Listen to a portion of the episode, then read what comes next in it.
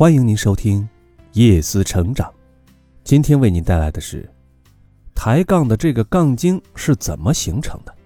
为什么越愚蠢的人反而越自信呢？又从很久以前开始，有一个人偷了一大袋的洋葱，被人抓了个现行，并送到了法庭上。法官提出了三个惩罚方案，让这个人自行选择。第一种。是一次性吃掉所有的洋葱。第二种是鞭打一百下。第三种是交纳罚款。这个人呢，一听说，哦，吃掉所有的洋葱啊，听起来比挨打和罚钱划算多了。一开始他信心十足，可是才吃了两三个洋葱，他的眼睛、嘴巴就像被火烧一样，眼泪鼻涕不停的流。他说：“哎呀。”我实在是一口也吃不下了，你们鞭打我吧。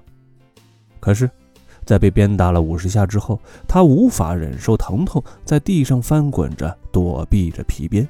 他哭喊：“不能再打了，不能再打了！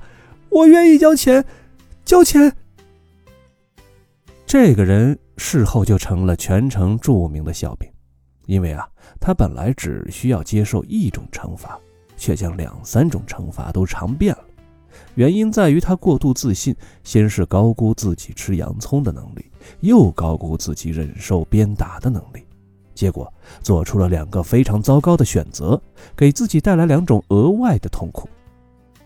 其实啊，很多人都有这样的经历，由于对自己的能力缺乏足够的了解，导致决策失误，尝到了许多不必要的苦头。在人们的印象中啊，总以为智商高的聪明人才会自信，但科学研究表明，越愚蠢的人越自信呢。有句俗话啊，叫“傻什么都不自知”。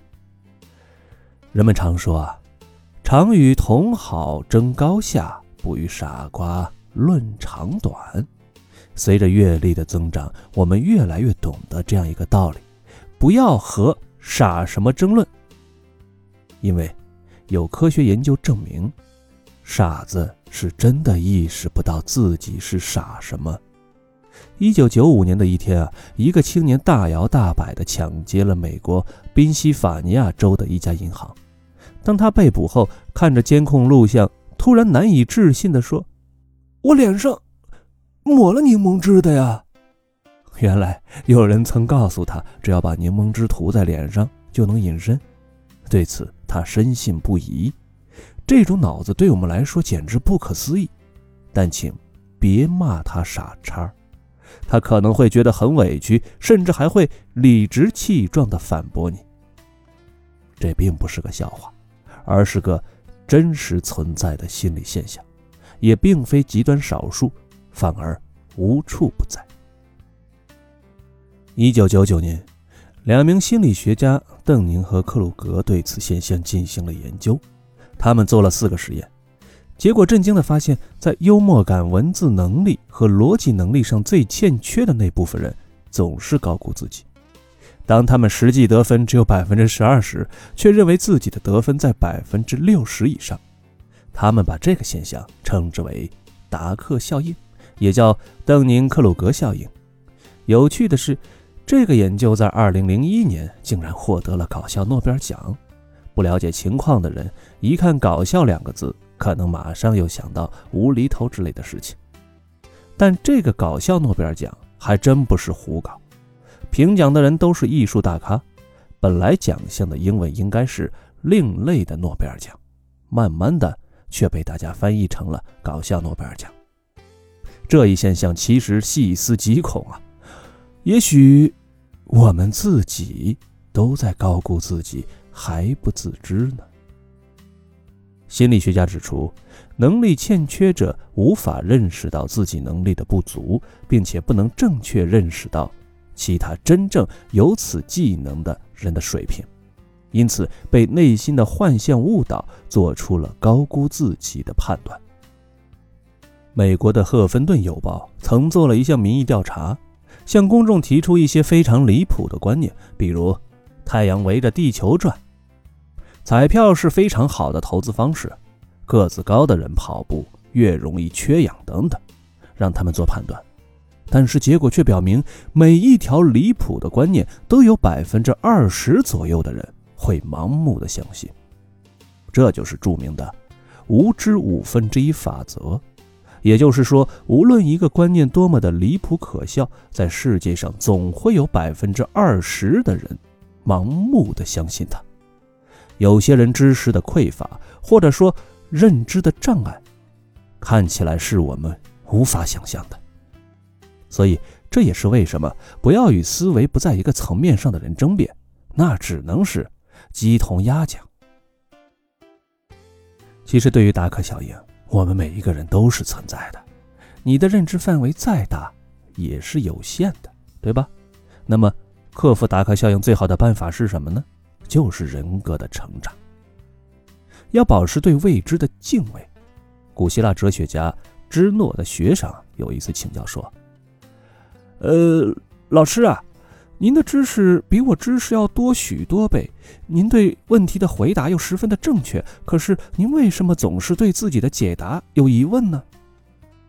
芝诺顺手在桌子上画了一大一小两个圆圈，并指着这两个圆圈说：“你看啊，大圆圈的面积是我的知识，小圆圈的面积是你们的知识，我的知识啊比你们的多。”这两个圆圈的外面就是你们和我无知的部分。大圆圈的周长比小圆圈长，因此我接触的无知的范围也比你们多。这就是我为什么常常怀疑自己的原因。芝诺的观点此后被总结为一句名言：“知道的越多，越能发现自己的无知。”老子说：“知人者智。”自知者明，知之为知之，不知为不知。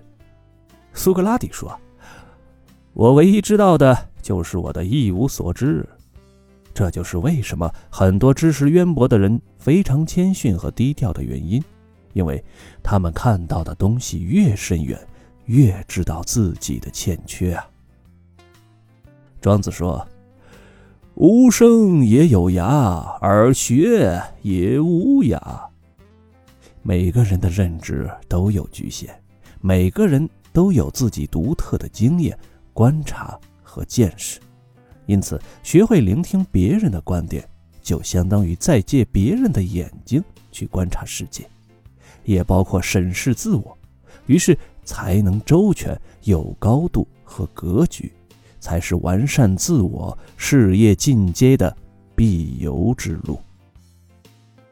康熙皇帝一生功绩显赫，轻徭薄赋，肃清政治，内平叛乱，外退强敌，开疆拓土。不过，康熙并没有自满，也没有自负，而是始终保持着一颗虚怀若谷的心。据史书《政教凤褒》记载。康熙亲自召见外国传教士中明白自然科学的徐日升、张成、白晋、安多等人，请他们轮流到养心殿讲学。讲学的内容有量法、测算、天文、历法、物理助学，就是外在巡视，也邀请张成等人随行。每天工作空闲的时候，到处求学。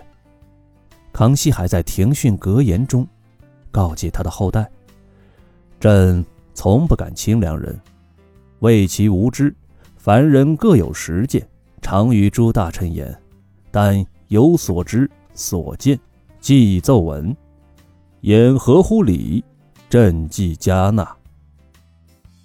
刚才说呀，要克服这种达克效应啊，首先要做的就是保持对未知的敬畏。那么第二点呢，就是要。看清楚自己，认真听取他人的意见。在和别人做比较的时候，我们常常对自己的知识或者能力过度自信。有一位心理学家做了一个调查，让上百名受试者评价自己的驾驶技术，百分之九十的人都说自己的驾驶技术是中等以上，而很少有人说自己处于平均水平或者低于平均水平。但是我们都知道。根据平均水平的定义，有百分之五十的人驾驶技术高于平均水平，就一定有百分之五十的人驾驶技术低于平均水平。由于自然界竞争的本能，在竞争过程中，我们很容易去攻击他人的短处，而忽略他的长处，用别人的无知来抬高自己的决断能力。实际上，这是一种隧道效应，自己把自己带到了狭小的视野范围内，蒙蔽双眼，看到的东西自然就是越来越短浅。史玉柱在第一次创业失败的时候啊，把一大批员工召集起来开批判大会。专门让人批判他，史玉柱说：“我觉得那样做很有用。”狂人史玉柱变得谦卑起来，他知道那些成功的经验往往会欺骗他，他必须清除成见，把握真实，这也是一种真伪检验。第三个很重要的呀，就是不断的扩充自己的知识库。无知的人不会永远的无知下去。只要认清现实，通过不断的向比你更厉害的人学习，扩大知识库，提升品格，人类一思考，上帝就会笑。当知识圈越来越大的时候，你所接触的陌生的领域更大，你会发现自己以前是多么的无知，你也会更加的低调、谦虚，更加努力的去探索了。在我们认知比较低微的时候，总是忍不住渴望让他人觉得自己无所不知。这个冲动处在低维认知是很好理解，可是这个时候一定要学会保持觉知，善于听取他人的建议，这样才不会导致自己因为达克效应搞出一些滑稽的事情，甚至是灾难性的事情。《易经》牵挂有言。谦谦君子，卑以自牧。卑以自牧，就是以谦卑自守，以谦卑的姿态守住低处，大吉。谦卑就是对万事万物，不管是已知的还是未知的，怀有一颗敬畏之心。对未知的敬畏，就是对自己最好的尊重。总之啊，一个人无知不可怕，就怕的是他对他自己的无知。一无所知，人需要先从愚昧之巅掉到绝望之谷，然后再从绝望之谷辛苦攀爬，经受攻击和辱骂，积累知识和经验，才能成为智者和大师。今天的夜思成长就为您分享到这里，感谢收听，我们明天再会。